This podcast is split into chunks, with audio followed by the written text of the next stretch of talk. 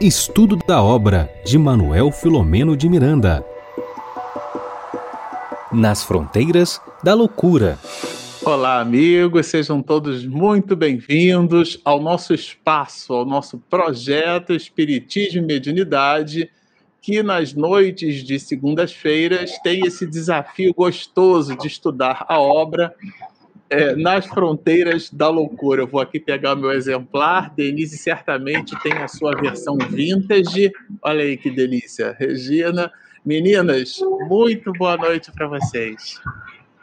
Boa noite, Marcelo. Boa noite, Regina. Boa noite, internautas. Uma alegria estar de volta no nosso compromisso de segundas. Boa noite a todos e todas. Bom, como a gente gosta de iniciar os nossos trabalhos, é, vamos nos servir desse velho conhecido amigo, esse opúsculo querido, Vida Feliz. E, e eu vou pedir a Regina para fazer a prece, nossa prece de início, tá bom, Regina? Ok. Nossa querida Joana de Ângeles, pela mensagem de número 24, servindo-se ali da mediunidade augusta do nosso querido Divaldo, diz-nos assim: o repouso é necessário para o corpo e para a mente. Tem cuidado, porém, a fim de que ele não se te converta em ociosidade, em preguiça. É justo que ao trabalho suceda o refazimento de energias através da variação de atividade ou do repouso, do sono. As muitas horas de descanso, todavia, violentam o caráter moral do homem e desarticulam as fibras e músculos orgânicos destinados ao movimento, à ação. Repousa, pois, o tempo suficiente e não em demasia. Vamos orar. Senhor Jesus, nosso mestre de amor, de luz, a Ti, Senhor, nós te agradecemos pela oportunidade do conhecimento do teu evangelho de amor. E aproveitando esse momento de comunhão contigo, com os nossos amigos espirituais, te pedimos, Senhor, por, todo, por todas as famílias, por todos os países, todos os locais, desse planeta que é a nossa escola, Senhor, e que temos que aprender a respeitá-lo.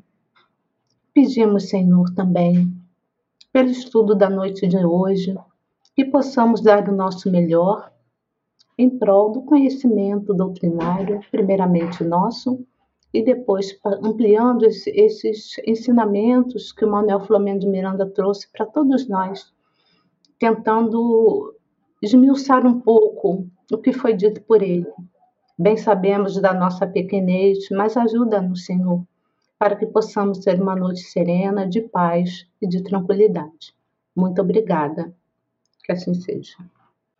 Então, mais uma vez, nós agradecemos aqui, deixa eu botar eu aqui, isso, aos internautas que estão sempre conosco, dizendo para vocês que é uma alegria, né? Lembrando que a partir dessa quarta-feira também começa a série O Livro dos Médiuns aqui no nosso canal através da live, de live. Vai ser ao vivo.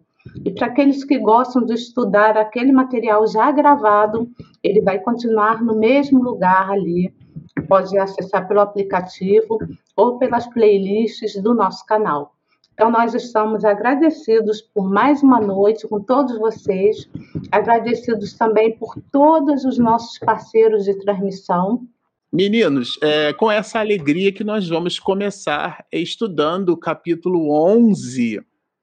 É, Trata-se aqui da 15 live nossa, a gente tem um compromisso hercúleo. É, o capítulo 11, né, considerando essa obra é, é, o próprio autor espiritual coloca é, o livro. Para quem já teve a curiosidade de acompanhar, né, é, a gente está praticamente na metade do livro, assim, para quem teve olhando aqui, inclusive para o meu, né, é, a gente nós vamos fazer, na verdade, 45 lives, né? o total, porque a 45, que é no dia 5 de fevereiro, ela será uma live de retrospectiva nos mesmos moldes em que a gente fez é, para o livro passado, né? Mas aqui a 11 live já é uma live onde a gente já começa é, retomando aqui é, vários raciocínios de Miranda, já ir conectando o, o, a forma pela qual ele pretende passar a mensagem que dá título à obra, né, nas fronteiras da loucura. Se são é, mais de 30 capítulos, né? A gente está no 11, então vamos dizer assim que nós estaríamos na primeira terça parte, concluindo hoje a primeira terça parte da obra.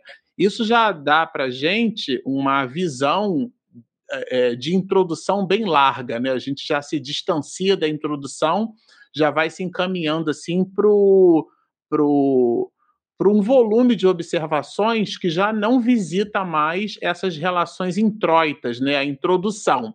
Muito embora o autor espiritual, isso a gente já percebeu lendo outros livros de Miranda, ele coloca capítulos, é, ele já entra quente, como a gente costuma dizer, né? Quando a gente faz os nossos estudos aqui, a Denise, Regina e eu, tem capítulo que ele já entra quente. Tem livros, por exemplo, que ele começa o livro lá em cima, né? É, o segundo livro da obra, da, da série de Miranda, que é Grilhões Partidos, é um livro um pouco nessa direção. Ele não economiza, não, já começa lá em cima, de um modo geral. Isso é um estilo literário, é, e aí certamente que a Denise vai poder aprofundar isso é, de fato de direito, né? Eu sou pato novo, pato novo não dá mergulho fundo.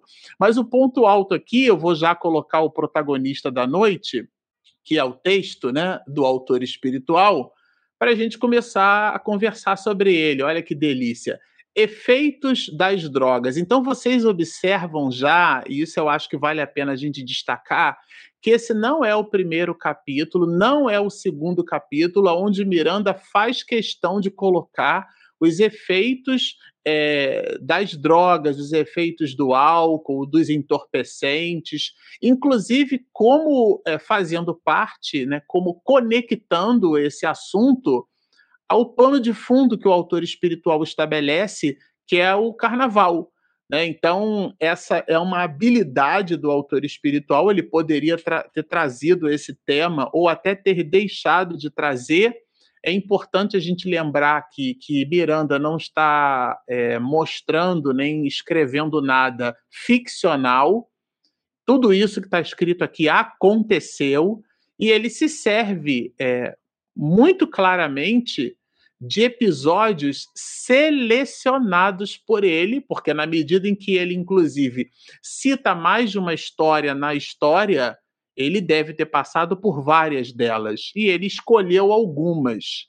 E dentro desse movimento, vamos dizer assim, didático, pedagógico, com igualmente literal, ele, literário, ele se serve é, de, de cenas, de cenários e de situações que vão dialogar melhor com o nosso aprendizado. Então, parece aqui que o autor espiritual está mesmo nos dando um recado olha o cuidado que a gente deve ter com os entorpecentes, com as drogas. O mesmo cuidado que ele coloca na terceira introdução da obra, nos bastidores da obsessão, quando ele coloca a glutenaria, que é a compulsão alimentar, né? Inclusive a maledicência, como portas largas para os processos obsessivos. Aqui ele conecta as drogas, a gente viu ali o álcool, né? E uma série de outras questões, de outros entorpecentes como sendo é, vinculado à problemática espiritual. Bom, aqui, fazendo um desdobramento já daquilo que nós vimos do capítulo 10, ele coloca ali os pacientes, os rapazes, né? É, é, como fazendo parte, estando ali eles né, ligados àquilo que ele vai chamar de atendimento sonoterápico. Na verdade, é um sono, né, é um, esse atendimento sonoterápico aqui é um sono é, restaurador, espiritualmente falando, né? E ele destaca no parágrafo 2 uma questão que vai muito bem colocada em O Livro dos Espíritos, que é a diferença ou a distância que a gente pode é, ter por nota, que tomar por nota, que é a distância entre, entre morrer e desencarnar. Né? A gente eh, vai entender com, com, com Miranda e também com a doutrina espírita que existe uma distância muito grande entre morrer e desencarnar. E ele coloca isso aqui em outros moldes. Olha, ele vai dizer que a falta de preparo espiritual para as realidades da breve existência corporal, ele está falando da nossa vida é, num corpo físico, né? Desataria o superlativo das aflições, provocando a atração ao lar. Por quê? Porque as famílias, né? Isso é uma coisa que Miranda coloca aqui que nos chamou bastante atenção.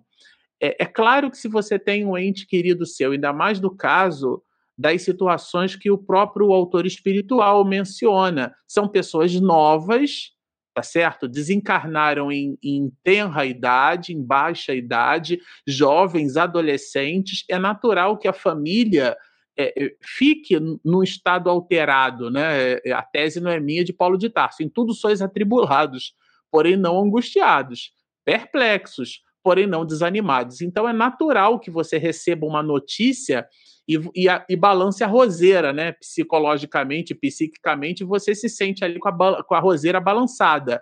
E, e essa família, quando visita esse processo de aturdimento, Aqui que é o ponto, que é justamente aquela percepção da ausência de um ente querido que a gente resvala para o desespero, para a gritaria, né? Para a negação dos favores de Deus em relação a nós, ou uma espécie de exclusivismo do tipo, por que eu? Por que isso foi acontecer comigo? E a pessoa é, se exaspera, desmaia, acorda, desmaia de novo, arrebenta com os móveis da casa esse tipo de comportamento ele cria um vínculo com o espírito que está no processo de desencarnação. E a tese não é minha, do próprio autor. A lamentação e os impropérios que a ausência de segurança religiosa, porque o ateu, graças a Deus, né, aqueles de nós que nos movimentamos nas coisas, né, coisificamos a nossa vida, a ciência pode ser deliciosa para inchar o cérebro, mas é incapaz até o século XXI de massagear o nosso coração. Então, a ciência, que a gente já até chamou aqui de cientificismo, né? essa espécie de inflamação, onde a gente de, é, é, busca explicar tudo como verdade absoluta dentro da ciência, né? e claro que a filosofia é, é quando trabalha esse assunto, já está absolutamente convencida de que a ciência é uma das formas de obtenção da verdade, mas não é a única, né? E nesse sentido, aqueles de nós que nos colocamos nessa direção, ou seja, que buscamos a ciência, quando não possuímos é, e isso não é uma relação excludente, mas quando nós nos desvinculamos dessa segurança religiosa, que é o que Emmanuel chama de religiosidade, é, isso a gente fica sem chão, porque a ciência, repito, ela é incapaz de alentar os corações. E aí é onde surge a revolta, o enlouquecimento, aonde a gente Miranda diz assim, né, promovendo cenas que poderiam ser evitadas. São situações familiares muito graves, muito pesadas, né? E o espírito recém-liberto, né? Ele vai ficar vinculado a essas situações é, gerando para ele psiquicamente uma maior soma de desconfortos, né? Inclusive, é, o autor espiritual, para que não restasse nenhuma dúvida, ele vai dizer assim: olha, as pessoas que são, olha, nominalmente chamados desejam atender sem poder fazê-lo, porque o espírito passa por um estado de perturbação, ele não tem senioridade, é, dependendo do hiato que se dá, né? É, num curto espaço de tempo nem para ele mesmo, que dirá para acudir os familiares. Então, eventualmente, ele vai receber aqueles pensamentos como dardos psíquicos e ele não vai saber administrar isso, né? Então, ele vai experimentar dores. É, isso é o que o autor espiritual coloca, que vergasta o espírito, né? Então, adicionadas pelos desesperos morais que os dominam, que dominam esses familiares que, por uma espécie de ausência desse combustível religioso, pela ausência da religiosidade. Então, na live passada, em outros encontros nossos, até na nossa live sobre o livro dos Espíritos, né, que a gente faz, quando nós mencionamos esse assunto e surgiu a pergunta: como é que eu me preparo para uma boa desencarnação? Você prepara a sua morte na vida. Então é a forma como a gente vive que determina como a gente vai desencarnar melhor. Aqui, claro, né? É, ele vai resgatar Miranda no parágrafo seguinte a ideia do sono espiritual. Então a misericórdia divina fala-os adormecer porque o espírito precisa de um tempo para ele, né? Para ele se refazer, justamente nesses instantes, naqueles períodos, né? Iniciais, nos primeiros períodos, né? E aí existe uma tentativa de pôr o espírito é, para repousar, o que dificilmente conseguem em face dos apelos exagerados dos familiares. Ou seja, nós, familiares, as mais das vezes, né, isso aqui, ninguém está, está assim, estabelecendo uma relação absoluta, mas é um ponto de observação de Miranda, ele coloca, vamos dizer assim, é, um ponto é, de reflexão. Qual é a nossa postura diante de uma situação de desencarnação? Nós produzimos apelos exagerados? Porque se o fazemos, se a gente resvala para a ira, para o desequilíbrio, nós certamente estamos é, entregando dardos psíquicos para o familiar que a gente desgostar e esse exagero familiar, esse apelo exagerado nosso não contribui positivamente para o desenlace. Então, se você quer bastante que aquela pessoa tenha uma desencarnação tranquila, olhe por, ore por ela né? Traga para o seu painel mental os instantes felizes, os instantes de alegria, as situações no diário, durante aquele período de vida em que vocês mantiveram contato, que efetivamente isso produza nessa lembrança uma boa lembrança e você pega aquele sentimento que você está produzindo naquele momento e você se imagina abraçando aquela pessoa, né? Ainda que cercado das dificuldades iniciais de um processo de desencarnação dorido, né? Isso é melhor do que o exagero, porque o exagero não vai funcionar positivamente.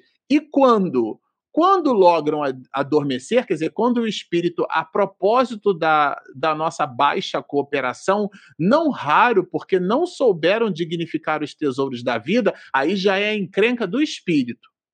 Aqui, primeiro, foi a encrenca dos familiares o espírito desencarna, o familiar lança pensamentos é, que eventualmente podem fustigar o espírito, mas na perspectiva do espírito, apresenta agora Miranda, se ele não teve uma vida espiritual, né, se ele materializou a sua vida, né, se ele não soube dignificar os tesouros da vida, e claro, Miranda está falando dos tesouros espirituais, né? Ele nessa preparação para a viagem inadiável, porque está aí uma viagem que todo mundo sabe que vai fazer. A única certeza, paradoxalmente, da, da vida material é a morte biológica. Todo mundo, uma certeza a gente tem. Aliás, o, é o único ser vivo por sobre a face da terra, o homem, né, que sabe que vai morrer, né? Então, estando com a mente em desalinho pelo choque da desencarnação, que é uma coisa que a gente já viu aqui, morrer é diferente de desencarnar. O que, que acontece com esse espírito? Ele se, é, se debate, né, a tese de Miranda, em pesadelo. Ele fica aturdido, em situação afligente, né?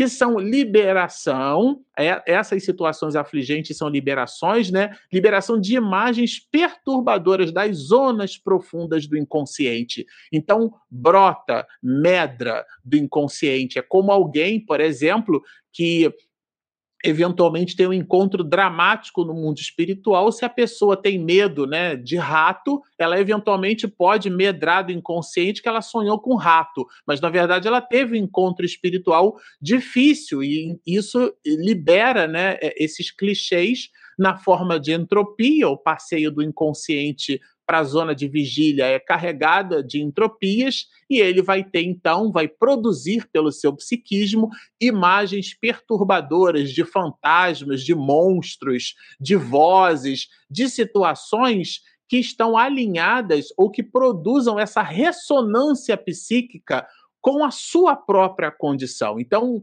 vejam, para uma reencarnação completar-se, aqui o autor espiritual é bem claro, então a reencarnação ela ela ela se dá. Eu achei maravilhosa essa analogia, porque se para a reencarnação acontecer, nós depois do processo de nidação, né, do encontro do espermatozoide com o óvulo, o processo de nidação ele fica ali encostadinho e vai se multiplicando. E depois que a gente sai do ventre materno, é, que os nossos pais, né, a nossa mãe, nos fornece a luz, né? Então, dar à luz. Essa luz tem um sinal grave, né? Porque o nome do fenômeno é que é crase, o sinal é grave. Então, esse, esse fenômeno grave da, da, da luz, né, que a mãe fornece, quer dizer, ou seja, nos põe num ecossistema onde a luz esteja ali presente. Dali até quase que os sete anos de idade é onde a reencarnação se completa, o Ctrl Z, que é a volta do espírito ao mundo espiritual, não podia se dar igual Thanos, né? Estala o dedo e acontece num minuto. Então Allan Kardec, ou Miranda vai dizer, né? É natural que a desencarnação necessite de um tempo suficiente. É natural, porque assim como a reencarnação levou um tempo, a desencarnação também. Por quê? Esse tempo é para que o espírito, o que, que ele vai fazer? Se desimpregne dos fluidos mais grosseiros. É claro que assim, quanto mais vinculado ao corpo, mais trabalho você vai ter para sair dele. Isso é, é, diretamente proporcional, né? Lembram em aritmética simples? A soma dos antecedentes está para a soma dos consequentes, assim como cada antecedente está para o seu consequente. Isso aqui é uma aritmética simples, é diretamente proporcional. O, o, essa regra de aritmética a gente conhece como regra de três, né? Então, se você é razão e proporção, quanto mais ligado ao corpo, mais difícil será a sua desencarnação.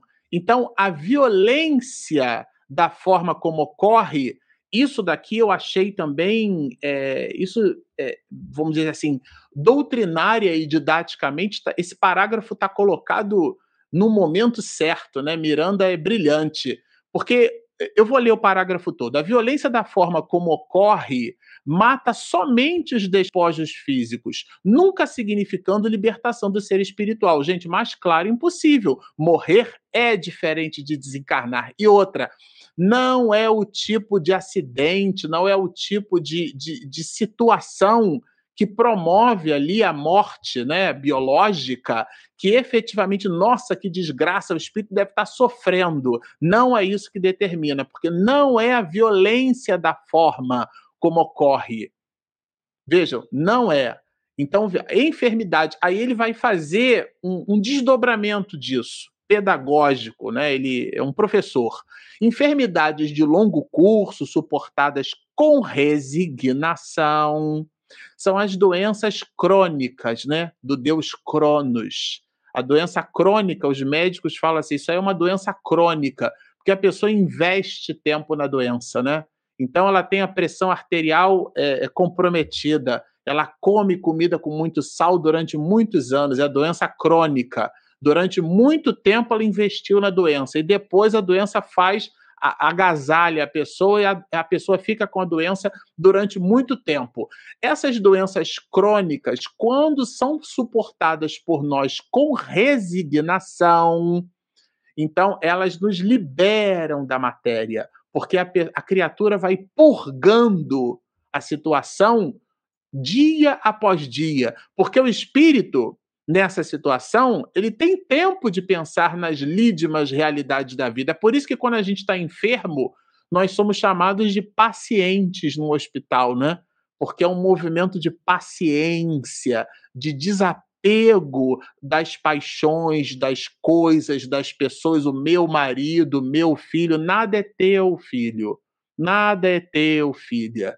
Você não tem marido, coisa nenhuma. Você não tem esposa, coisa nenhuma. São empréstimos de Deus. O teu filho é filho de Deus. Ele é o teu irmão de ideal que você recebeu por ter nascido primeiro e por ter feito um plano com ele ou com ela, o processo de educação, mas às vezes os nossos filhos são até espiritualmente falando superiores a nós, né?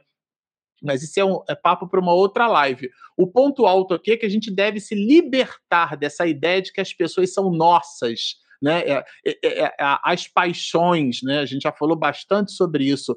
Pensar com mais propriedade no que o aguarda, ou seja, pensar nas coisas espirituais. É claro que é disso que o autor espiritual é, ele está ele está falando, né? Então aqui é, eu vou destacar o seguinte, olha, com essas colocações ele vai falar das dores morais é, bem aceitas. Essas dores morais bem aceitas conecta o texto anterior porque é o das enfermidades de longo curso bem suportadas, tá certo? É, ele vai falar que eu achei muito interessante, tá? Que é o conhecimento dos objetivos da reencarnação. Aqui eu queria chamar a atenção para um ponto. Esse conhecimento dos objetivos da reencarnação é o conhecimento, vamos dizer assim, empírico, prático. Não é o conhecimento teórico não é você saber que a questão 132 do Livro dos Espíritos trata do objetivo da encarnação. Não é você saber que a questão 171 trata do objetivo da reencarnação. Não é ter isso decorado. Isso não, não, é, não é, ter, é ter decor, é ter no coração. Esse conhecimento no sentido de que você se movimenta é, em prol ou alinhado com aquilo que você acredita, uma espécie de, de coerência, né? Que a gente em filosofia chama de ética, uma palavra que vem do grego chama-se ethos, que é o modo de agir. O seu modo de agir está alinhado com o seu conjunto de princípios e valores. A gente chama isso de moral. Então, os aspectos morais do seu comportamento. Você tem um conjunto de crenças e valores, você realmente acredita neles, isto é, você realmente os conhece. E por uma questão de coerência, você se movimenta eticamente etos, modo de agir. Você age alinhado com o que você acredita. O nome disso é conhecer. Conhecer os objetivos da reencarnação. Então a gente entende que veio aqui, não foi para ganhar dinheiro. Você pode comprar uma casa nova, trocar de carro, tá tudo certo, desde que as coisas materiais não o possua. Você possui as coisas e essa posse é uma posse transiente e alinhada com o teu objetivo é, superior. Então, nesse sentido, vou fazer um, um, um salto aqui. O espírito é, no além, o somatório das suas experiências vividas. O que é que significa isso? Quem gosta de feijoada quando vai para o mundo espiritual continua gostando de feijoada. Quem gosta de chocolate continua gostando de chocolate no mundo espiritual. Aliás, eu estou falando de comida de propósito, porque André Luiz do Nosso Lar ele escreveu assim: o problema da alimentação. Ele não falou alimentação no mundo espiritual, ele não falou a comida na erraticidade. Não. André Luiz chamou assim o problema da alimentação, porque é uma encrenca, tá certo? Então, nós levamos para o mundo espiritual nós mesmos, sem mais nem menos, sem tirar nem pôr. Então, nós somos nós mesmos. Nesse sentido, esses espíritos, esse Coan todo, para nós tangibilizarmos a ideia de que o serviço posto para esses espíritos, né, aqueles rapazes que desencarnaram, esse serviço de acolhimento protagonizado pelo nosso querido médico dos pobres, né, Dr. Bezerra de Menezes, está diretamente alinhado com os, as conquistas que cada espírito ali no acidente foi capaz de produzir para si mesmo porque é um mecanismo de meritocracia, mas alinhado com, a, com o valor cognitivo que cada um construiu do ponto de vista espiritual. É uma cognição espiritual, então amplia o discernimento. O espírito não sabe nem o que está acontecendo com ele as mais das vezes. Por quê? Porque ele viveu uma vida inteira enterrado nas coisas materiais, quando ele desencarna é só um desdobramento das coisas materiais. Ele não tem essa percepção espiritual. Então, a providência inicial de evitar que caíssem sob o guante dos usurpadores de força, né? São os espíritos que ficam ali vampirizando o restinho das energias, né? Por si só constitui uma grande conquista. Então aqui existem elementos de meritocracia que a gente pode, inclusive, depreender nesse próprio processo. Mas agora dona Ruth se acerca ali, né? A avó de Fábio se acerca do, do cenário posto e eu vou deixar para nossa querida Denise continuar conversando conosco. O que, que acontece aí depois desse movimento? Ok, Marcelo, muito obrigada aí pela entrega tão bem feita do estudo, né? E eu quero cumprimentar os nossos internautas, já estava olhando ali os comentários e vejo aqueles internautas que semanalmente nos acompanham aqui no estudo. Que bom, a gente fica bem feliz, porque dá a noção de que há pessoas que estão nos acompanhando aí, observando o nosso estudo, né? Aí vou aproveitar, Marcelo, para dois avisos iniciais. O primeiro, lembrar a todo e qualquer internauta que esteja nos acompanhando e que entrou na live agora, que o capítulo tem três grandes tópicos temáticos. E identificar esses tópicos temáticos nos auxilia muito a seguir no estudo com Filomena. Então, o primeiro, que foi do parágrafo 1 até o 17, é esse tópico que o Marcelo acabou de fazer, que internamente nós chamamos de o prólogo, porque de fato é um prólogo, é um introito que Filomeno faz a grande narrativa que vai ser o cerne desse capítulo que vem aí logo na sequência. Depois nós temos a segunda unidade temática, que vai dos parágrafos 18 ao 38, em que a história entre Dona Ruth, que é a avó, que já havia aparecido no capítulo 10, mas o nome só agora é revelado, assim como o nome do neto, Fábio, né, só agora vai ser revelado, porque lá nós tínhamos cinco jovens desencarnados. E já adiantando aqui, os outros quatro, pelo menos nesse capítulo, os nomes não vão aparecer. Então, nós temos mais dois personagens para a nossa coleção de personagens desse livro. Também lembrando aos internautas que o caso central da história, que é o de Julinda, esse caso está temporariamente suspenso. Filomeno deu uma pausa lá no caso central, fez aquela visita a Julinda.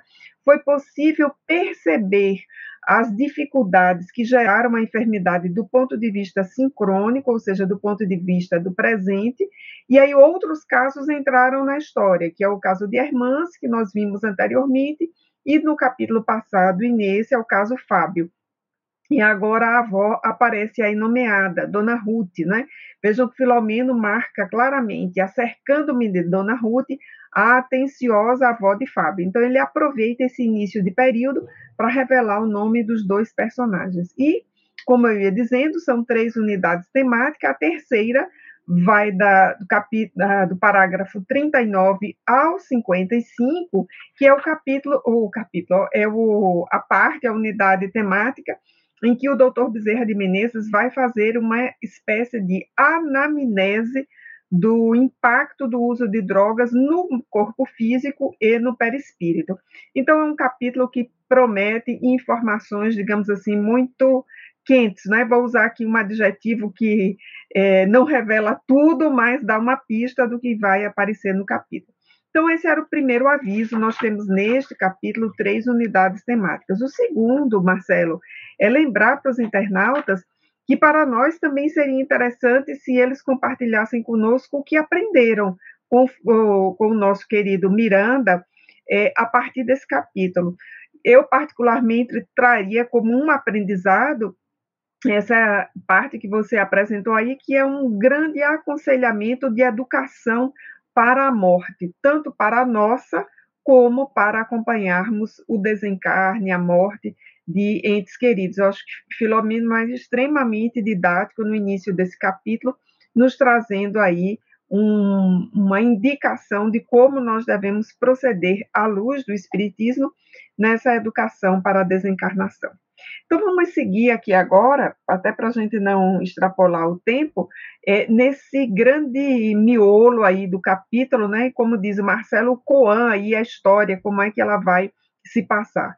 Então, nós temos esses dois personagens aí, Dona Ruth e Fábio. Lembremos a Dona Ruth, a avó já desencarnada, o Fábio, recém-desencarnado, ele estava entre aqueles espíritos que foram adormecidos, e aí, coincidentemente, O Vida Feliz de hoje falou de sono, mas não é esse sono que aí está. O sono que está apresentado no capítulo é o sono induzido no mundo espiritual, que é decisivo para o processo de recuperação dos espíritos, de um modo geral, todos nós que estamos na Terra. E quanto mais a vida é uma vida voltada para os aspectos materiais da existência, mais a necessidade desse sono induzido é, se faz oportuna para o processo de recuperação. Então, nós vemos aí nesse uh, parágrafo que o Marcelo já começou a destacar aí no cor-de-rosa, para facilitar nosso trabalho, vamos ver que o Filomeno vai ocupar uma posição, eu diria assim, de investigador. Ele tinha uma questão que talvez seja de nós outros, a partir do capítulo 10, como é que Dona Ruth entrou em contato ali a ponto de mobilizar a equipe do Dr. Bezerra de Menezes, ou seja, que Wi-Fi de comunicação é esse, né? Que Bluetooth pareado, digamos assim, para usar uma expressão dos nossos tempos, ele tinha, é, ela tinha para acionar o Dr. Bezerra de Menezes. E aí nós temos uma revelação que, para mim, é grande lição nesse capítulo de hoje. Vou pegar já o parágrafo seguinte, que é o 19, em que nós temos aí no início, quando ela intentou desviar o desastre do carro e não obteve é, resultados, pôs-se a orar. Então aí está a revelação do grande trabalho feito por Dona Ruth, porque ela percebeu que o neto estava numa situação de perigo. Não só ele, mas os outros quatro jovens que estavam no carro. E ela, lembremos que no capítulo anterior, ela diz que emitiu uma indução mental para que os jovens solicitassem que o carro parasse, que eles desviassem o caminho, enfim, que eles saíssem daquela rota em que o carro desenvolvia alta velocidade. Vejamos que o espírito, pela sua lucidez, já percebia onde poderia chegar, o que para os jovens era talvez ali uma brincadeira, né? Conduzir um carro em alta velocidade numa avenida, num, numa situação em que é, supostamente eles estavam ali reproduzindo a ideia de um autódromo, porque dirigiam em alta velocidade, mas sem nenhum controle para isso, porque os cinco nós já sabemos, estavam com seus estado de consciência alterado, porque tinham ingerido drogas. Então, a dona Ruth, incapaz de ser percebida pelo neto Fábio, a partir da indução, da sugestão que ela havia dado, ela pôs-se a orar. E é isso aí que eu quero destacar. Vejamos que, na sequência, o Miranda vai nos dizer: desligando-se mentalmente do que presenciava é, e, pelo pensamento, recorreu à ajuda do posto central dedicado a essas emergências. Então, nós temos aí informações muito preciosas. De volta, a informação sobre a prece. Vejamos que é um espírito de uma evolução mediana, um pouco mais do que nós estamos lúcidos para a prece. Nós já tínhamos visto é, mais é, no parágrafo anterior aquela prece que o doutor Bezerra de Menezes fez e sem palavras ele conseguiu é, fazer com que aqueles espíritos que estavam ali muito voltados para alterar, para fazer uma altercação no ambiente se dissipassem. E aqui nós temos uma informação sobre a prece, que não é um espírito superior que faz uma prece, é Dona Ruth, é um espírito em condição mediana. Então ela se desliga do que ela está vendo. Eu achei essa informação importantíssima, porque ela percebia o, o que ocorreria com aquele carro em alta velocidade, e aí nós temos um controle mental muito grande, fica a sugestão para todos nós, e ela orou, e a sua pressa não é por um sistema que, na falta de uma palavra melhor aqui, nós podemos dizer a título de comparação, entra nessa onda do Wi-Fi lá do posto central de atendimento e a sua prece é colhida pelo seletor de preces, aquele mesmo seletor de preces que aparece lá no primeiro capítulo e que recolhe a prece da mãe de Julinda. Vejamos que a informação aqui é que o seletor de preces percebe as preces, não só aquelas de encarnados, mas também as de desencarnados, que é o foco aí na questão, como nós estamos vendo. Do mesmo jeito que no capítulo anterior, nós tínhamos aquela informação de que o Agenor havia se comunicado ali com o posto central através da linguagem dos espíritos, que é a linguagem do pensamento, e mais especificamente o pensamento na condição de quem ora. Então, o pensamento voltado à oração.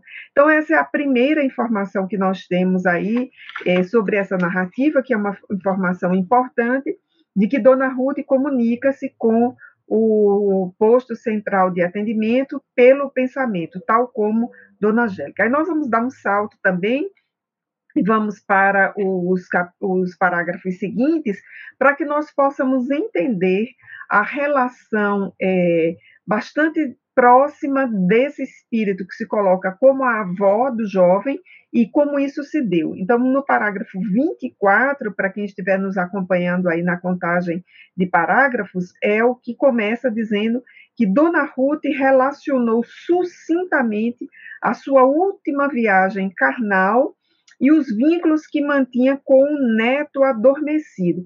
E aqui, Marcelo, Regina e amigos, eu queria chamar a atenção para o múltiplo sentido do adjetivo adormecido.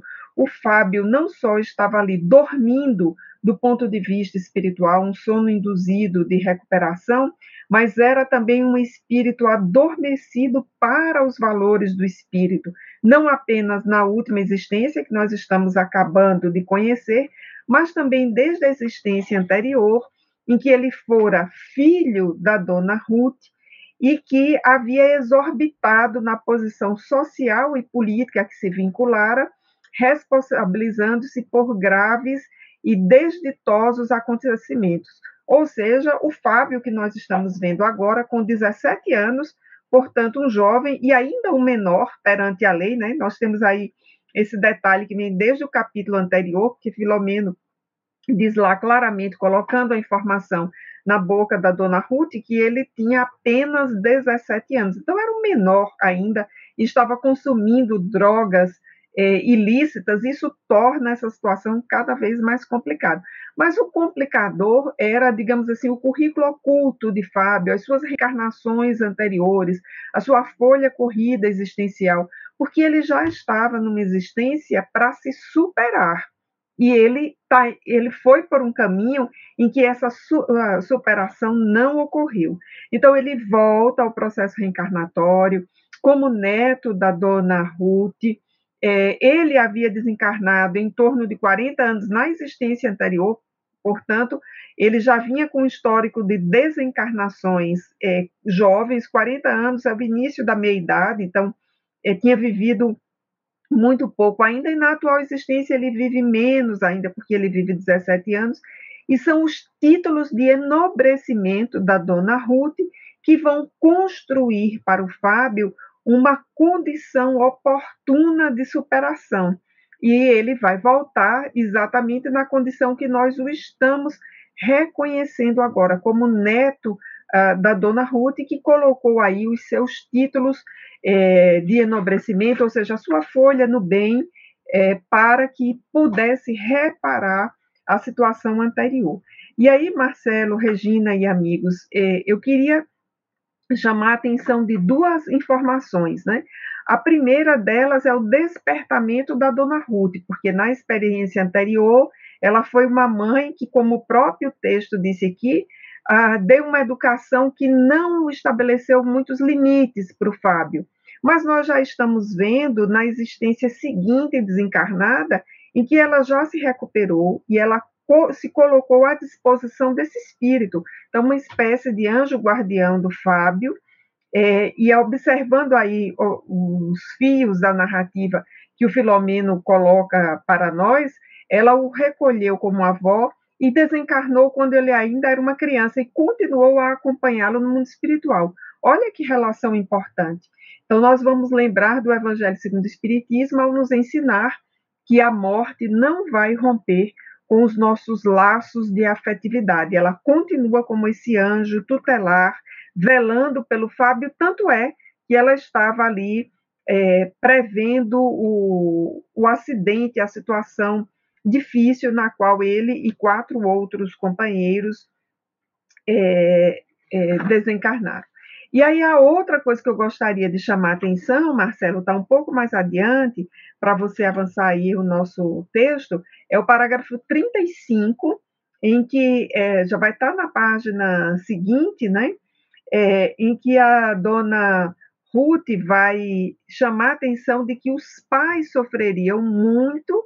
Isso, tá aí, Marcelo, esse iníciozinho, né? A morte nessas circunstâncias constitui impositivo da lei, que ele não soube evitar, significando o imperioso resgate das antigas faltas que culminaram no suicídio indireto. E aí vejamos que informação importantíssima nós temos nesse parágrafo, revelando o Fábio e outros uh, amigos que desencarnaram como suicidas indiretos. Então, Filomeno nos conduz, através da personagem Dona Ruth, a fazer uma releitura dessa situação e verificando que, naquele contexto para o qual nós, ah, de um ponto de vista material, olhamos para os jovens pensando como vítimas do acidente, na verdade, eles não são vítimas, são artífices desse acidente e são suicidas indiretos. Por que indiretos? porque eles colocaram a vida em risco, ainda que eles não quisessem desencarnar. Mas é a tal da diferença, por exemplo, na nossa legislação, que permite a gente exemplificar, entre um crime doloso e um crime culposo. O doloso é aquele no qual o autor tem a intenção de matar, e o culposo é aquele crime no qual o autor, não tendo tido a intenção de matar, ainda assim a sua ação levou à morte de alguém. Essa alusão permite que a gente entenda a relação entre um suicídio direto, ou seja, aquele caso em que a pessoa teve a deliberada vontade de exterminar a própria vida, e o indireto, que ocorre nesse caso, por exemplo, em que a vida é colocada deliberadamente numa situação de risco, podendo vir a acontecer o acidente fatal ou não, e muitas outras situações que configuram o suicídio indireto. Então, eu diria que essa é, seria um aprendizado para mim nessa parte do capítulo. E a outra é a dos pais. Foi um grande aprendizado para mim. Né? Os pais que vão ali colher a notícia de um filho jovem, menor de idade ainda, que desencarna em condições difíceis, vão no enfrentamento dessa dor, é sem aquela posição é, que você nos exemplificou no início, Marcelo, sem aquela posição de se colocar como vítimas também da situação, acolhendo essa dor, esses pais vão poder revisar o passado espiritual que eles tinham também junto ao Fábio. Então, esse é o cerne da nossa narrativa na noite de hoje. Nós ficaríamos também aqui uma hora e meia só desdobrando detalhes, mas a, é, a, como sugestão de leitura interdisciplinar, aliás, intertextual, parecia que eu, por um momento, voltei para a sala de aula, né? Então, como sugestão de leitura intertextual para os nossos internautas que estão aqui nos acompanhando, eu deixo duas referências, amigos. A primeira delas, para irem ao Livro dos Espíritos, lá na quarta parte do Livro dos Espíritos, que nos fala sobre é, as penas é, no mundo material e no mundo físico, e o subitem sobre o suicídio. É a parte, pelo menos para mim, mais importante do diálogo que Kardec constrói, o mais lúcido para mim da quarta parte do Livro dos Espíritos é o diálogo sobre o suicídio. E remeto também para a obra O Céu e o Inferno, no capítulo 7, onde Allan Kardec apresenta o Código Penal da Vida Futura, porque penso que essas duas referências nos ajudam a compreender cada vez mais a obra de Filomeno e nos mostram quão doutrinário é esse texto. É isso, Marcelo, Regina, estou entregando aí para a nossa Regina a terceira parte do nosso capítulo da noite de hoje. Muito bem, Denise.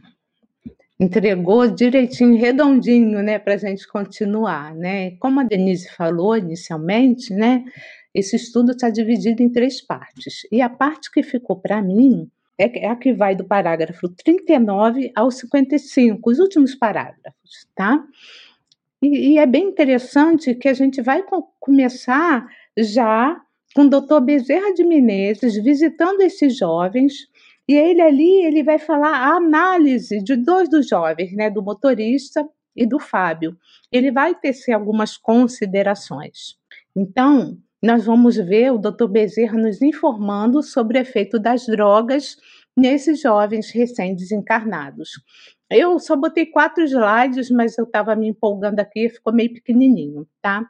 Então ele começa fazendo análise do jovem motorista. Então ele diz o seguinte: que ele buscava o acidente em razão da ingestão de drogas. Mas como assim, Regina? Ele buscava o acidente? É, foi o doutor Bezerra que está falando aqui, de é. Menezes, né? Não sou eu, né? Foi isso mesmo. Por quê? Por conta de que ele também já tinha sido usuário de drogas anteriormente, né? E ele tava, ele tinha esse bloqueio na memória, mas ele buscava essa sensação, é, essa excitação que, que, que é provocada pelas afetaminas, né? E ele também é, ele vai falar que a área dos reflexos, no caso do motorista, que já estava ali esse jovem motorista, né, que já tomava as drogas pesadas, né, e que a área dos reflexos e ações motoras estavam praticamente bloqueadas, provocando paralisia irreversível. Então, assim, na hora onde tudo aconteceu, né, ele já estava totalmente envolvido. Nós vamos ver também que o perispírito contribui para isso. Que o, contribu o perispírito ele vem com todas as informações de outras encarnações e que também afeta né, a nossa, o nosso novo corpo. A gente vem com as marcas, digamos assim, do que fizemos no passado, né? E continuando, o Bezerra fala o seguinte: as drogas liberam componentes tóxicos que impregnam as delicadas engrenagens dos perispíritos. Aí, ele falando aí atingindo-o por largo tempo, podendo imprimir futuras organizações fisiológicas, lesões e mutilações diversas. Então, olha a encrenca de estarmos envolvidos com esse tipo de drogas, né, com essas drogas, né, os vários tipos de drogas, porque a gente carrega isso no nosso perispírito e pode afetar as nossas próximas encarnações, não só através do nosso próprio psiquismo, mas também através do perispírito, que é o organizador biológico né, de um novo corpo. Continuando, o doutor Bezerra fala o seguinte: que de ação prolongada, a dependência que gera desarticula o discernimento e interrompe os comandos do centro da vontade. Outro problema grave. Então você fica tão dominado que você já não tem assim, você não tem mais a sua própria vontade, porque as drogas exercem esse fator preponderante na sua vida. Elas vão começar a ditar as regras do que você deve fazer. Então, por isso que é muito importante a gente falar sobre isso, Miranda trazer essas questões para que a gente não dê o primeiro passo, né? Porque nós não sabemos o quanto nós estamos comprometidos com esse tipo de drogas. O, o doutor Bezerra fala também que facilita, né? As drogas facilitam as obsessões cruéis.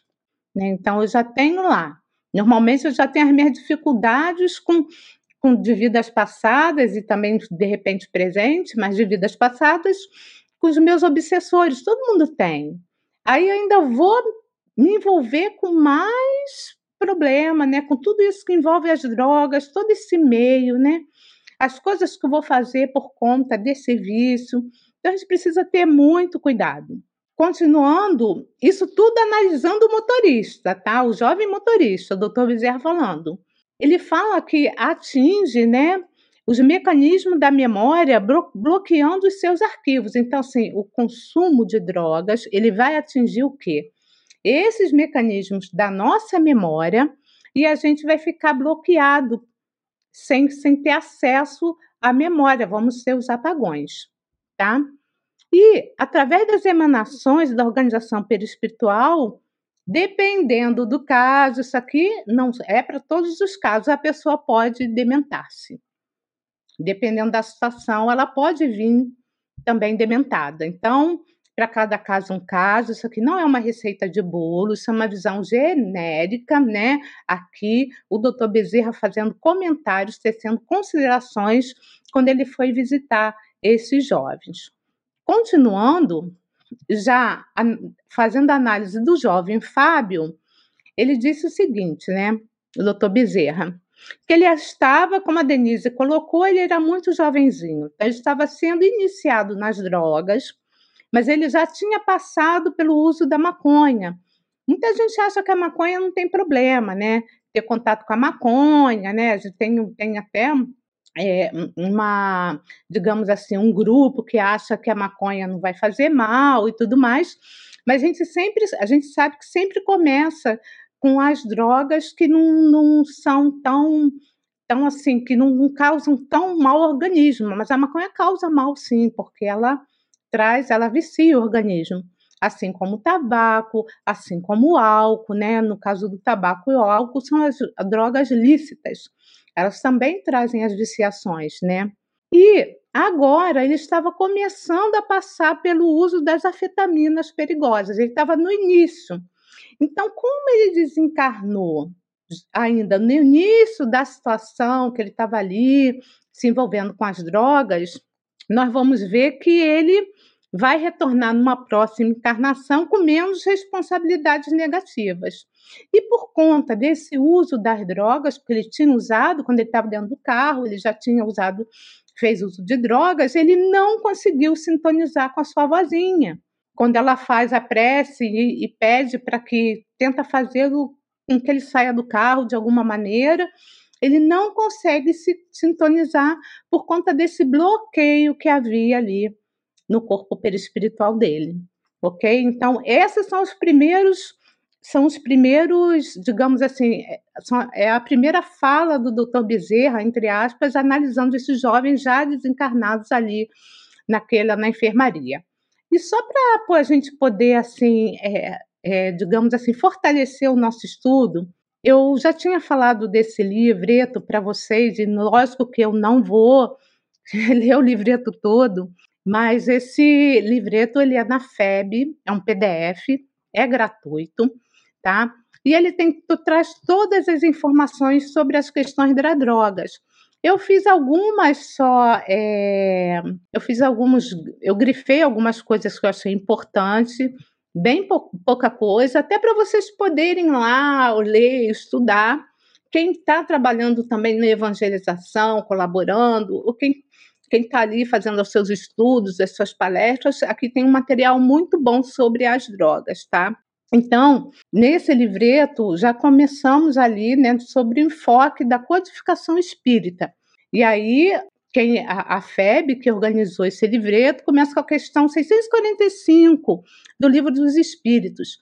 Quando o homem se acha, de certo modo, mergulhado na atmosfera do vício, o mal não lhe se lhe torna um arrastamento quase irresistível? Resposta dos espíritos: arrastamento, sim, irresistível, não. Então a gente vai por esse caminho se a gente realmente quiser tá?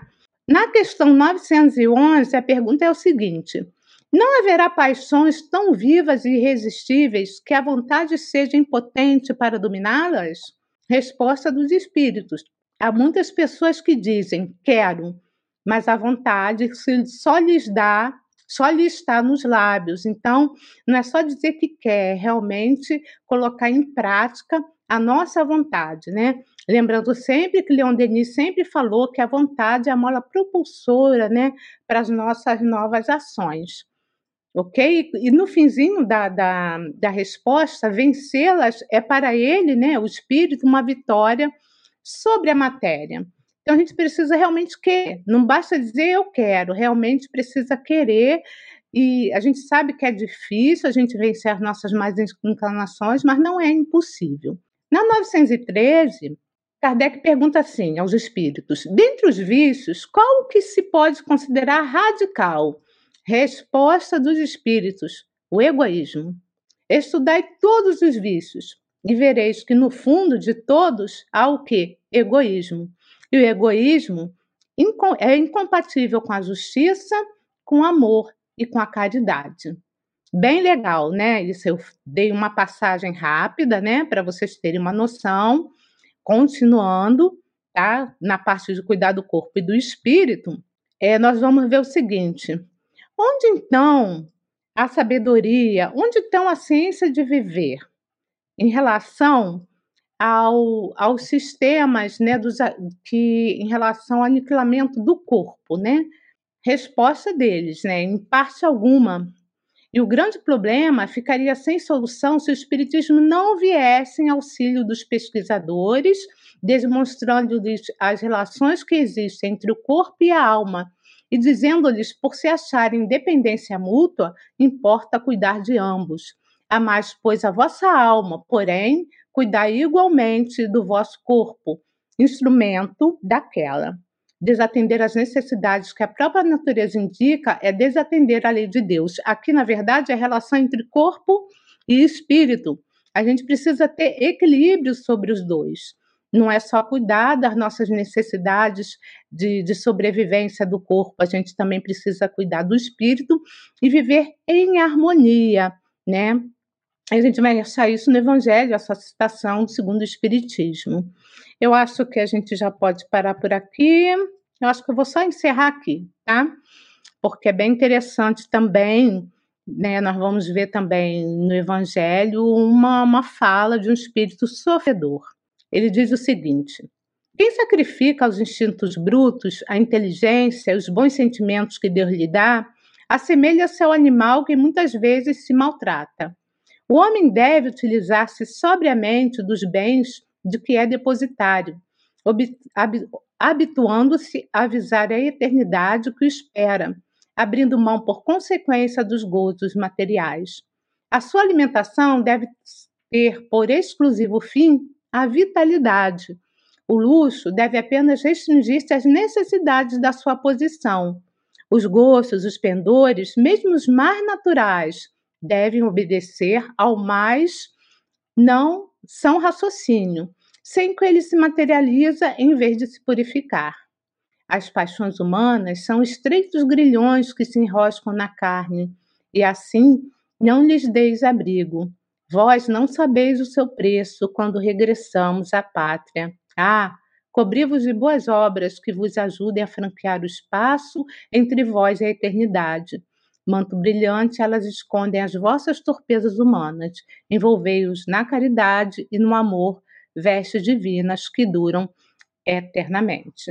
Então, era mais ou menos isso que eu tinha que falar para vocês, porque nesse caso aqui, esse espírito, a gente vai ver que depois o mentor dele diz que ele já está na fase de arrependimento, mas ele viveu também situações difíceis e ele está trazendo para nós as suas dificuldades.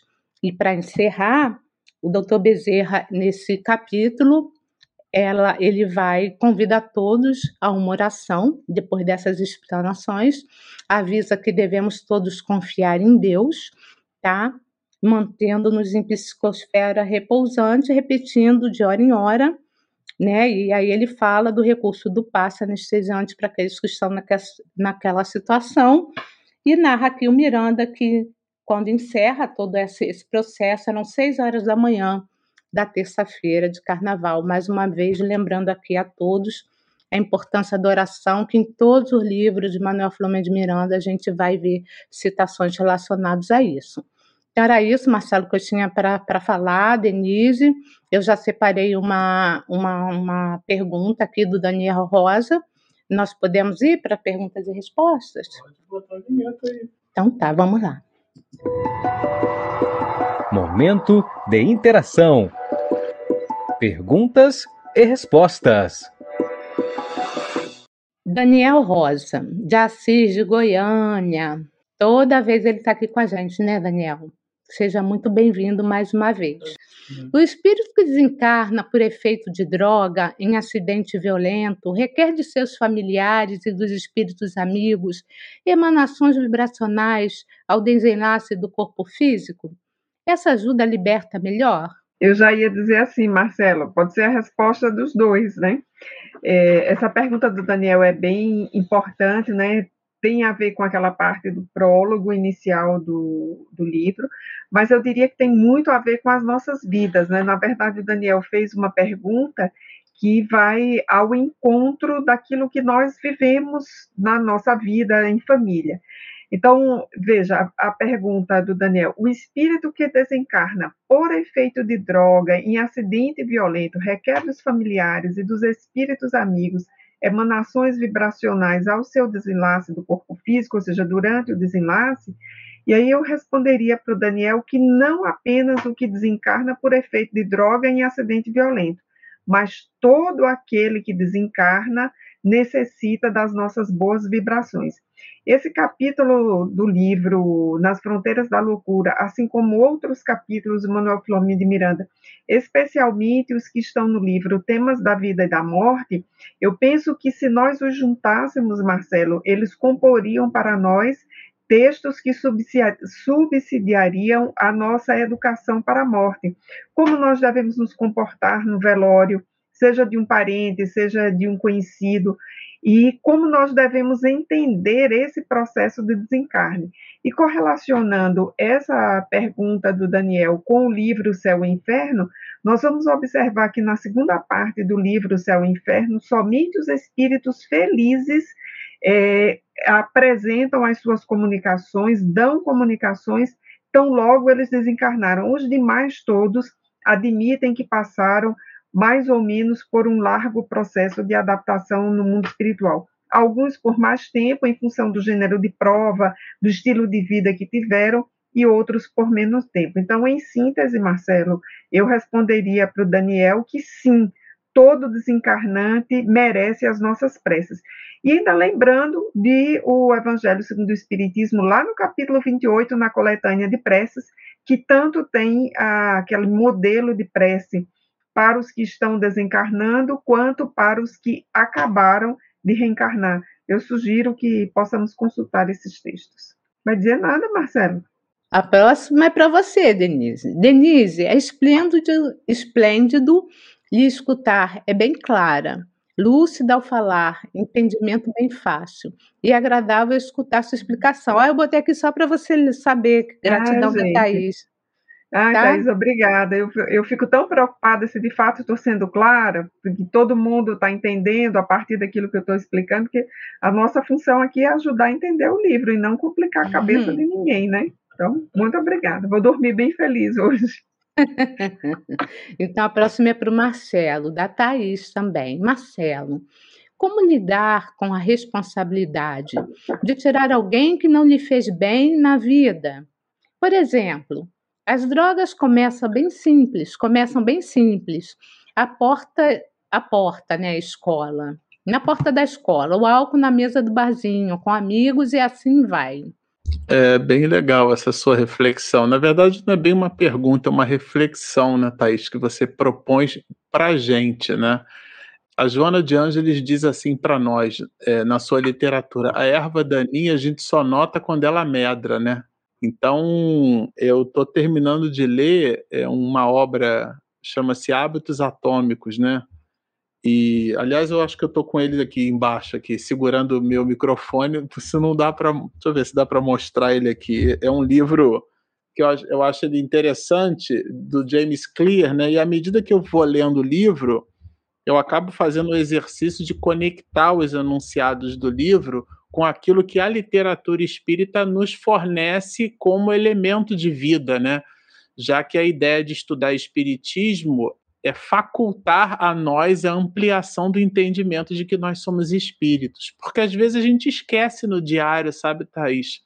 Então, nessa obra aqui, o James Clear fala desse a ideia do hábito atômico, né, uma palavra que vem do grego atomos, quer dizer, sem divisão, ou seja, hábitos pequenininhos então, a excelência está nos detalhes. Nesse sentido, eu me lembro com 17 anos de idade, ali formado na formatura do colégio militar, né? Igual um picolé de coco, que eu era da Marinha. E aí o almirante para o corpo de alunos disse assim: de nada adianta a Marinha comprar equipamentos sofisticados se o seu pessoal que estiver não estiver capacitado para operá-los porque a excelência está nos detalhes. Eu ouvi isso com 17 anos de idade, eu vou fazer 50, guardo isso comigo até hoje. A excelência está no detalhe no, no meu ambiente de trabalho, a gente costuma falar brincando né, que o, o demônio mora no detalhe, né, essa ideia do daimon, né, do gênio bom. Então é ali que ele está, é ele que ele dorme, que ele come, que ele se alimenta. Eu brinco com os meus colegas de trabalho, né? É, é o demônio é ali que está. Porque, de modo geral, as questões que estão assim mais à, à, vista, né, a gente observa, aliás, todo mundo observa, mas o detalhe é que é a sofisticação, né? como diz é, o livro Pequeno Príncipe, né, Antoine de Exupéry, o essencial é invisível aos olhos, né, só se enxerga bem com os olhos do coração. Então, essa ideia do detalhe mesmo, sabe, Thaís? Do copo, do, do, primeiro, da primeira tragada do cigarro, do primeiro, da experimentação da maconha. Então, é, e, e, a tese não é nossa, a tese é de Miranda. O próprio autor espiritual coloca no primeiro livro dele, na terceira introdução da obra, né, o livro Nos Bastidores da Obsessão, ele, ele vai mais longe, Thaís. Ele cita, eu coloquei isso aqui mais cedo, né, por exemplo, a compulsão alimentar é, que a gente condena esses vícios que estão postos, né? Mas ele fala, por exemplo, da, da, do egoísmo, ele fala da vaidade, ele fala da maledicência, hábitos nossos que, quando a gente observa, a gente construiu um malveso de de despender energia para falar da vida dos outros. Então, são questões muito pequenininhas, né? E que a gente não nota. E quando a gente observa, aquilo está num um certo automatismo do nosso comportamento. Né? Os hábitos têm um pouco. Aristóteles diz que o hábito é uma segunda natureza. Então, a gente precisa modificar nossa natureza, né? ter o foco no bom, o foco no belo, o foco no assertivo, o foco no espiritual. Nesse sentido, a mim me parece, sabe, Thaís, que é um mantra o dia inteiro a gente tem que ficar prestando atenção em nós mesmos. Não é usar o conhecimento para ser policial do evangelho de ninguém.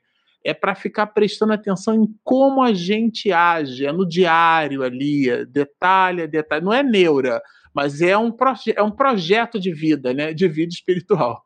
Marcelo, se você me permite dizer, tem um exemplo que a mim sempre marcou muito na obra de Filomeno é a respeito do uso de drogas lícitas. Lícitas está no livro Nos Tormentos da Obsessão, logo nos primeiros uhum. capítulos, creio que é no segundo ou terceiro. É um, Trata-se de um personagem que vem com uma vida muito comprometida. Os seus perseguidores espirituais têm muita paciência, porque sabem que ele seria iniciado nas drogas lícitas na própria família. E aí o texto diz claramente: numa festa familiar ele é induzido a beber. E o, o primeiro gole foi fatal para aquele espírito, né? É, Filomeno narra essa, essa história, está no livro Tormentos da Obsessão. Então, por isso que, como pais, educadores, né, evangelizadores, nós temos que ter todo o cuidado é, de esclarecer, não é de proibir, é de esclarecer e de educar, para o efeito negativo potencial das drogas lícitas. E esse capítulo tem como título Efeitos das Drogas, e é, foi essa última parte que a Regina também nos trouxe, e efeitos que vão para o corpo físico, mas também para o perispírito, e dependendo do consumo, e isso articulado com a personalidade do espírito, pode ter consequências aí em várias reencarnações. A Edinalva Rios, ela pergunta o seguinte: Oi, Edinalva, tudo bem? Ela é outra internauta que está sempre com a uhum. gente. Bom te ver de novo. A pessoa que praticou o suicídio numa próxima reencarnação, ela vem com a tendência suicida, podendo cometer esse mesmo ato? Gratidão. Bom, Edinalva, Marcelo disse para eu responder, né? O suicídio é um tema que também sempre me fascinou muito. Então, é objeto de minhas pesquisas, foi, foi objeto né, de muitas pesquisas minhas do passado. Ela pode vir com a tendência sim ou não. Não dá para dizer assim, uma receita de bolo, ela vai vir com a tendência suicida. Não existe isso. Porque nós somos assim, o nosso espírito, né? Nós espíritos, nós temos muitas vivências, né? Muitas experiências. Mas a gente vai conhece um caso bem, bem, bem assim, bem no, no meio espírita, bem somos bem informados sobre as encarnações anteriores da Dona Ivone Pereira. Né? A Dona Ivone, ela foi é uma ex-suicida, e ela vem em várias encarnações se suicidando, né? Tem até uma trilogia que ela psicografou, né, sobre a vida dela, né, onde o Camilo, Camilo, não, Camilo é do Memória Sem Suicida, onde o irmão dela, que agora me fugiu a memória de muitas encarnações, um ser mais superior, estava sempre com ela, e ela vai narrar suas encarnações, e ela, por muito, muito tempo, ela acabou se suicidando, e a gente vai saber também por que, que na última encarnação dela, ela tinha esse compromisso com os suicidas. E por minha vez, e Marcelo também, a gente já teve a honra e a alegria de participar de uma reunião mediúnica e tivemos contato com a doutora, com a, com a dona Ivone do Amaral Pereira, lá no Rio de Janeiro. Então, para a gente é uma gratidão você ter perguntado sobre isso. Pode vir sim com essas tendências. Se você quiser aprofundar o tema, né, o clássico Memórias de um Suicídio é um livro clássico para quem quer entender, né, essas questões do suicídio. A gente vai ver vários companheiros ali, irmãos, em processos diferentes, todos suicidas, né? Então você, Edinalva, vai poder entender um pouco melhor sobre, sobre esses espíritos que estão momentaneamente doentes, tá? Então pode sim, mas não necessariamente é uma regra, tá? Então a gente entende que no caso da Dona Ivone, ela encerrou ali aquele seu ciclo nessa última encarnação, um ciclo de muito proveitoso, de muito trabalho. Ela também ficou muito tempo no plano espiritual estudando sobre essas questões, se aperfeiçoando, e ela fechou essa última encarnação, até onde a gente sabe, com chave de ouro. Tá bem? Pode continuar, Marcelo? Rita da Silva Lima pergunta para Denise. Denise, tenho percebido que o tratamento do vício, seja droga, sexo ou álcool, pelas instituições evangélicas tem bom resultado, mas a pessoa fica fanática, isto é, faz uma troca. Isto é saudável? Interessante ali até sobre um pouco sobre isso hoje. É, Vamos lá. É, que bom, Rita, que você perguntou isso. Eu acho que é uma pergunta muito oportuna para a gente é, conversar à luz do Espiritismo e conversar muito francamente e muito abertamente, né? É, de fato, nós vemos que para algumas pessoas com dependência, o que não significa dizer para todos, porque o universo da dependência química, o universo da dependência no sexo, o universo da dependência no jogo, o universo da dependência do jogo digital é, como a própria palavra diz, um universo. Nós temos inúmeras criaturas nessa situação, é um problema social gravíssimo, é um problema de medicina pública, de medicina social gravíssimo no mundo inteiro.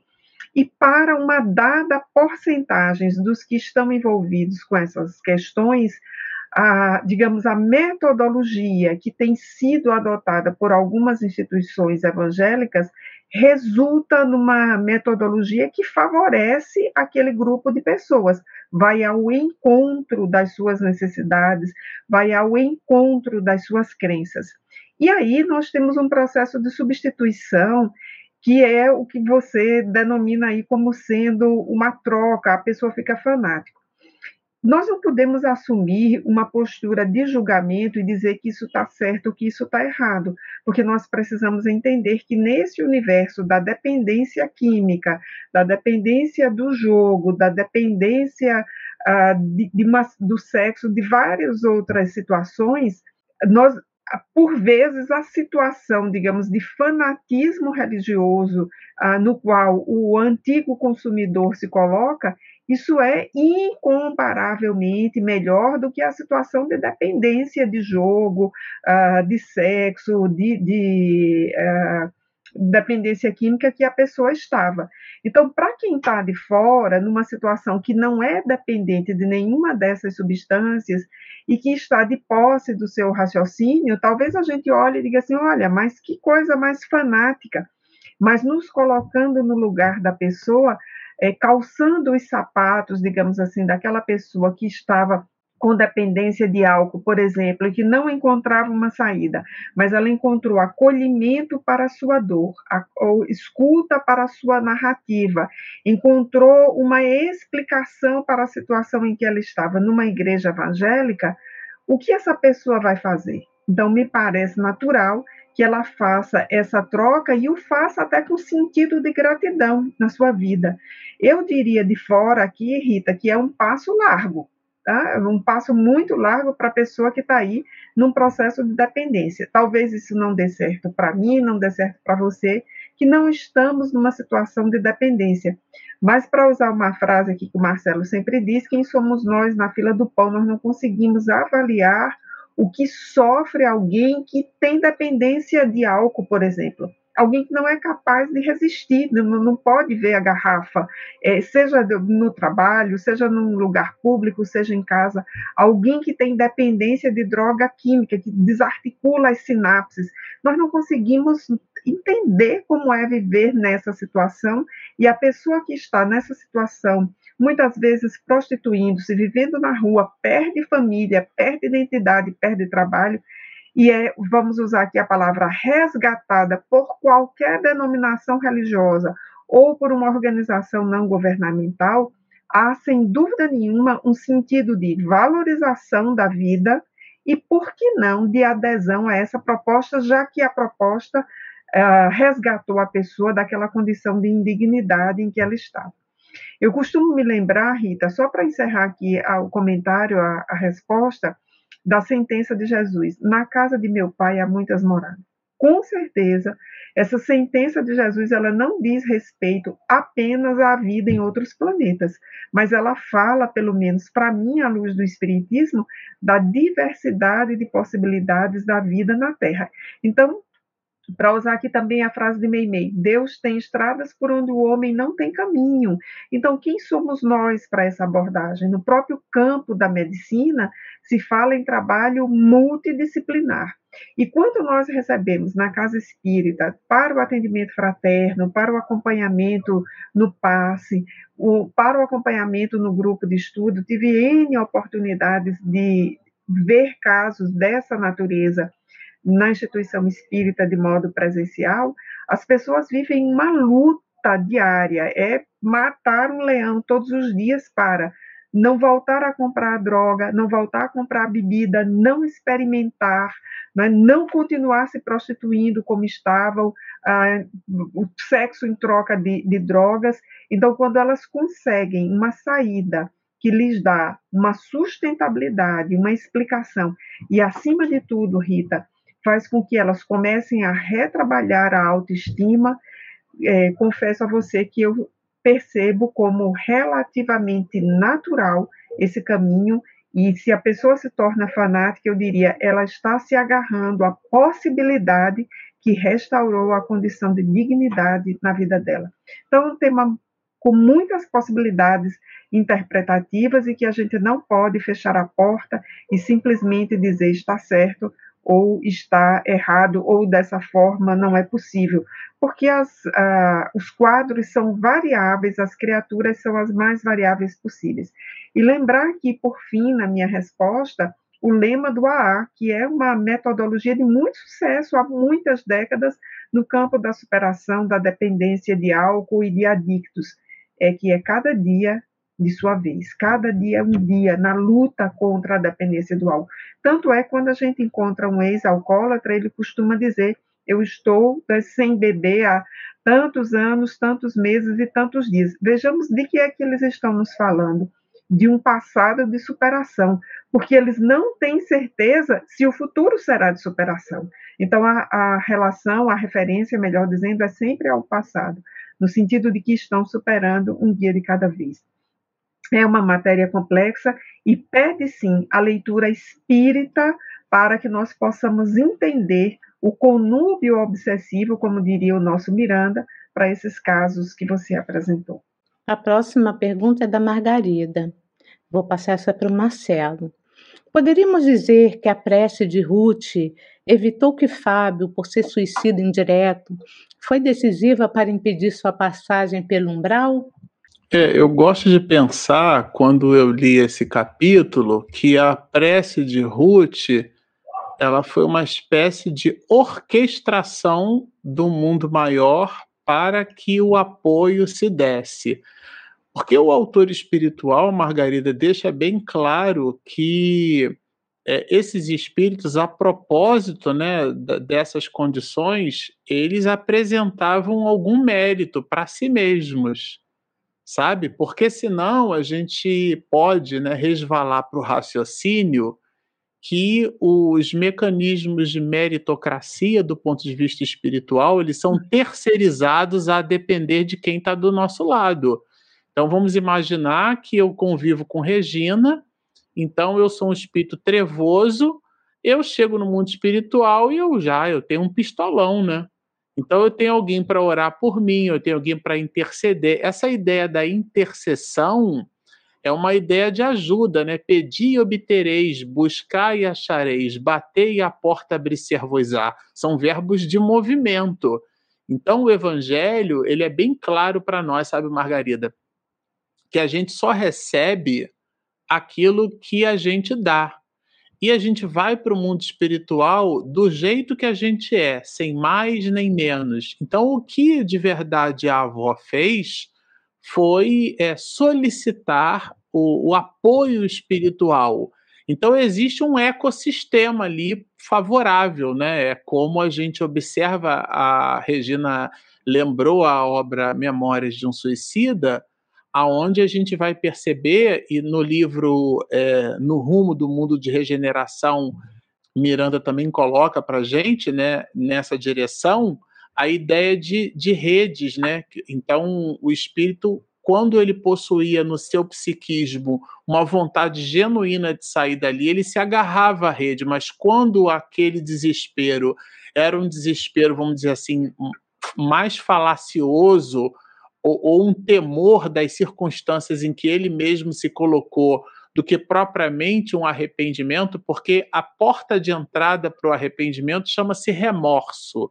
O remorso é um punhal né, na consciência de que a criatura realmente entendeu que ela foi não ao encontro, mas de encontro, quer dizer, ela bateu de frente com as leis de Deus. Então, esses que já se reconhecem assim, isso é uma bênção, quando eles seguravam nas cordas, eles realmente se fixavam nelas e aí conseguiam ser, a exemplo de Pedro, né? Santa Isabel de Portugal protagoniza essa parte da história, a gente estudou isso no livro, eles conseguiam ser libertados. Então é um binômio, né? Cada um faz a sua parte. O espírito funciona como um escalar mas qualquer número gigante multiplicado pela unidade será sempre esse mesmo número gigante. Ou qualquer número gigante multiplicado pela condição inócua que o espírito apresenta, ou seja, zero, o produto de um, de um escalar gigante por zero, o resultado vai ser sempre zero. Então, há que existir a, a contribuição da própria pessoa. Nesse sentido, a, a, a dona Ruth apresenta as condições predisponentes, mas a condição preponderante era a própria condição dos jovens, né? Que, que é, é, essa condição permitia que eles pudessem ser socorridos, sabe, Margarida? E isso é, Miranda deixa bem claro no livro, ainda que de maneira sutil, que nós é, é, recolhemos no mundo espiritual aquilo que plantarmos, né? É como a gente vive que determina como será a nossa morte. Então, nesse sentido, ainda que nessa dinâmica, a gente observa porque é, que eles possuíam sim, né, construções para que eles pudessem construções íntimas para que eles pudessem ser melhormente é, socorridos. Então, a dona Ruth, a prece dela, oferece as condições predisponentes, né, o ecossistema necessário para que o socorro se apresentasse, e a condição espiritual dos jovens oferece, no, no ponto e no contraponto desse movimento, as condições preponderantes, porque a misericórdia de Deus, ela é uma, ela é orientada à meritocracia, vamos chamar assim, né? A gente precisa dar para receber, não é? A gente não terceiriza o mérito com apoio ou com a ajuda de ninguém. Marcelo, você prestou atenção aqui no final, onde ela diz assim que foi decisiva para impedir a sua passagem pelo umbral? Para você comentar sobre isso?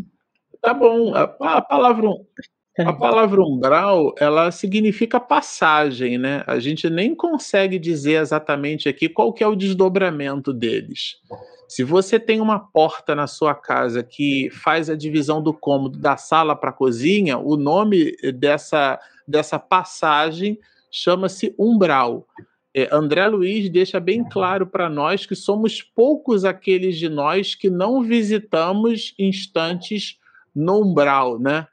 Então, é, essa é uma condição de sono reparador, mas a gente não sabe a realidade consciencial desses espíritos. Aqui o que Miranda faz é, é uma foto circunstancial, ainda que cheia de detalhes, mas o detalhe do detalhe, o desdobramento, como é que, se, como é que esses espíritos estão, isso realmente visita a especificidade de cada qual, né? Eu não sei se efetivamente isso foi decisivo para impedir a passagem pelo umbral. É, é, porque de fato todos nós é, passaremos, né? Então é como se fosse uma passarela, é, né? É uma passarela. E nessa passarela aí você e eu vamos desfilar. O que vai acontecer é que alguns vão desfilar rapidinho e outros vão desfilar assim, né? Mais devagarzinho para ser percebido, com mais afinco.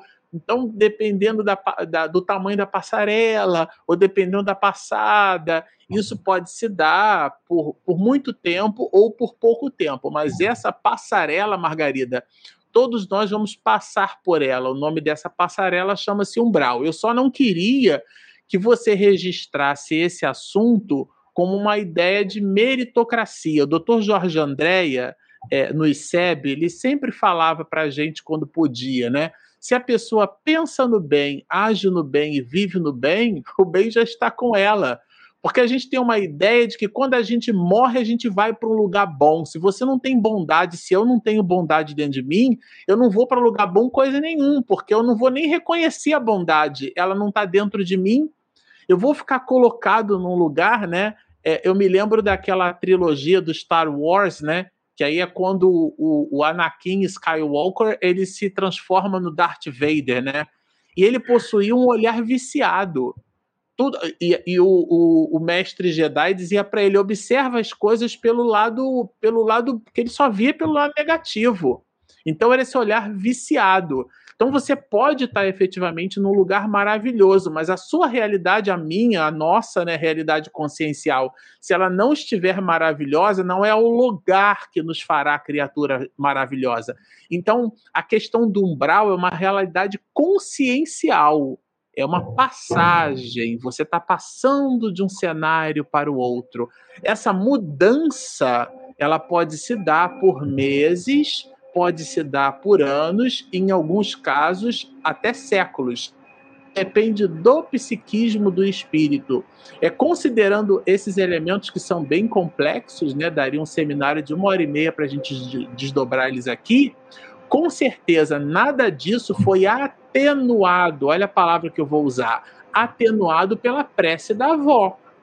O espírito precisa ter o mérito a ajuda, o apoio, vou repetir, as condições predisponentes à prece dela ofereceu, mas as condições preponderantes é a realidade evolutiva de cada qual. Denise, é para você essa, é da Thelma Regina Lima essa pergunta.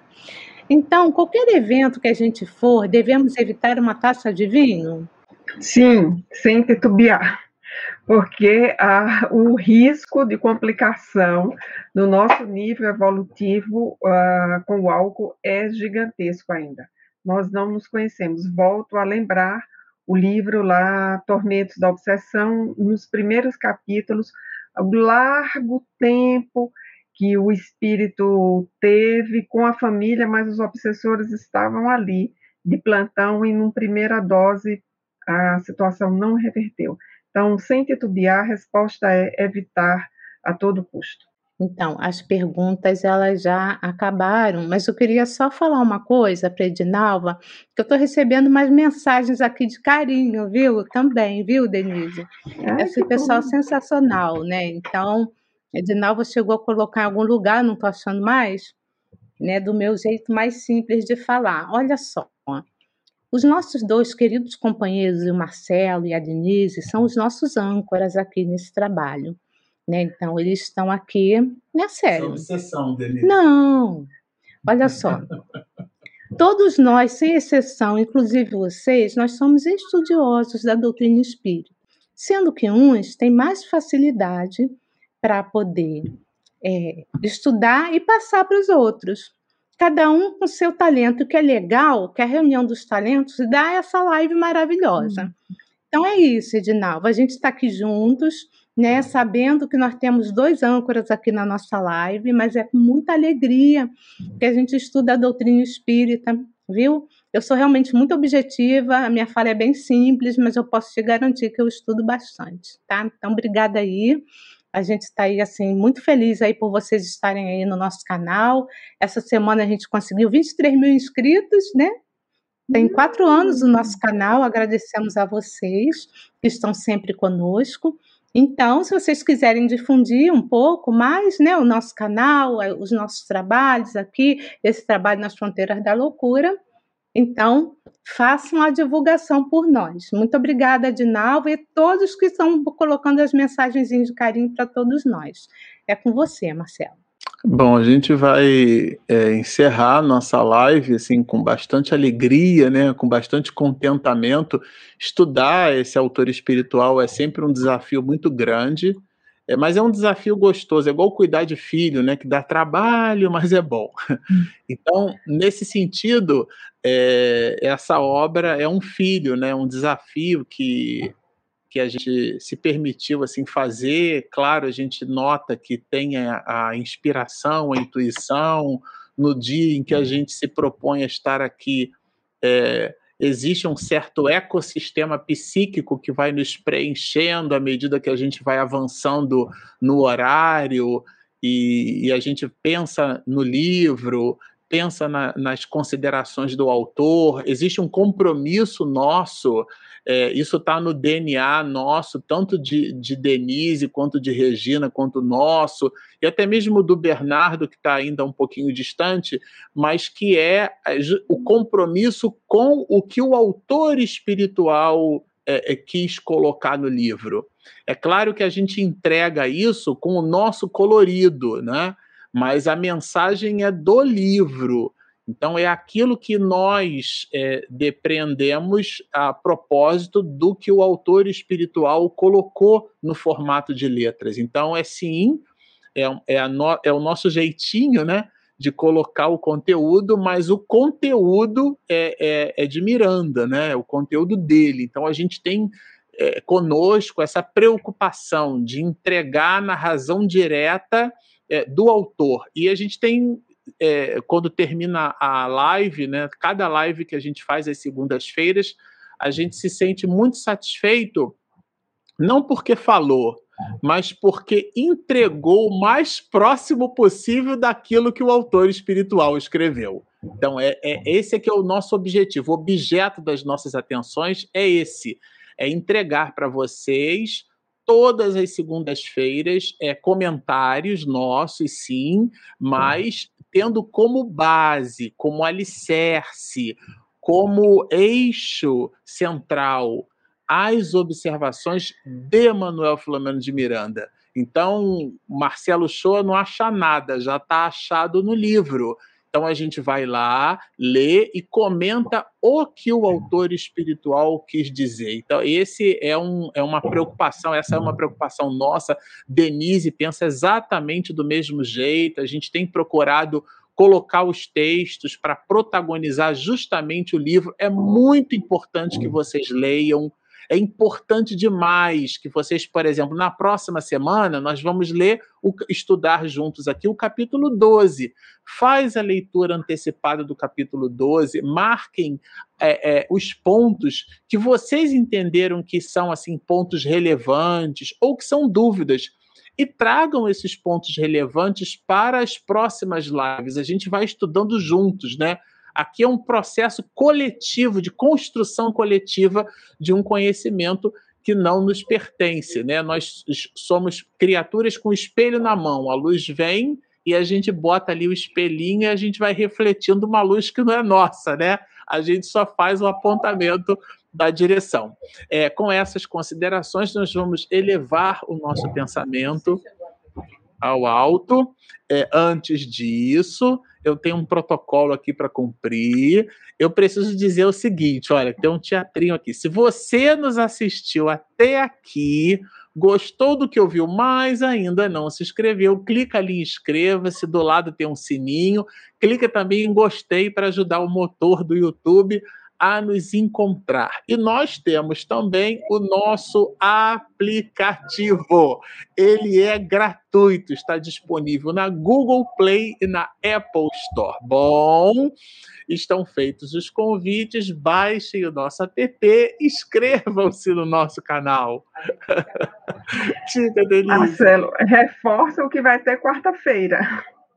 Pronto. Quarta-feira nós teremos, no formato de live, obrigado, Denise, o estudo da obra O Livro dos Médios. Nós estamos inaugurando a quinta e última temporada, a partir do capítulo de número 27, aonde nós estudaremos até o capítulo 32 nessa, nessa última temporada, agora no formato de live. Então, no lugar de gravar o conteúdo, a Regina editar e postar, nós faremos assim: entregaremos ao vivo esse conteúdo e já é agora, depois de amanhã, quarta-feira. Então, tá aí o anúncio, olha, fique por dentro da nossa programação. Já, já conseguimos um pouquinho mais de inscritos, são 23 mil amigos conectados com a doutrina espírita, né?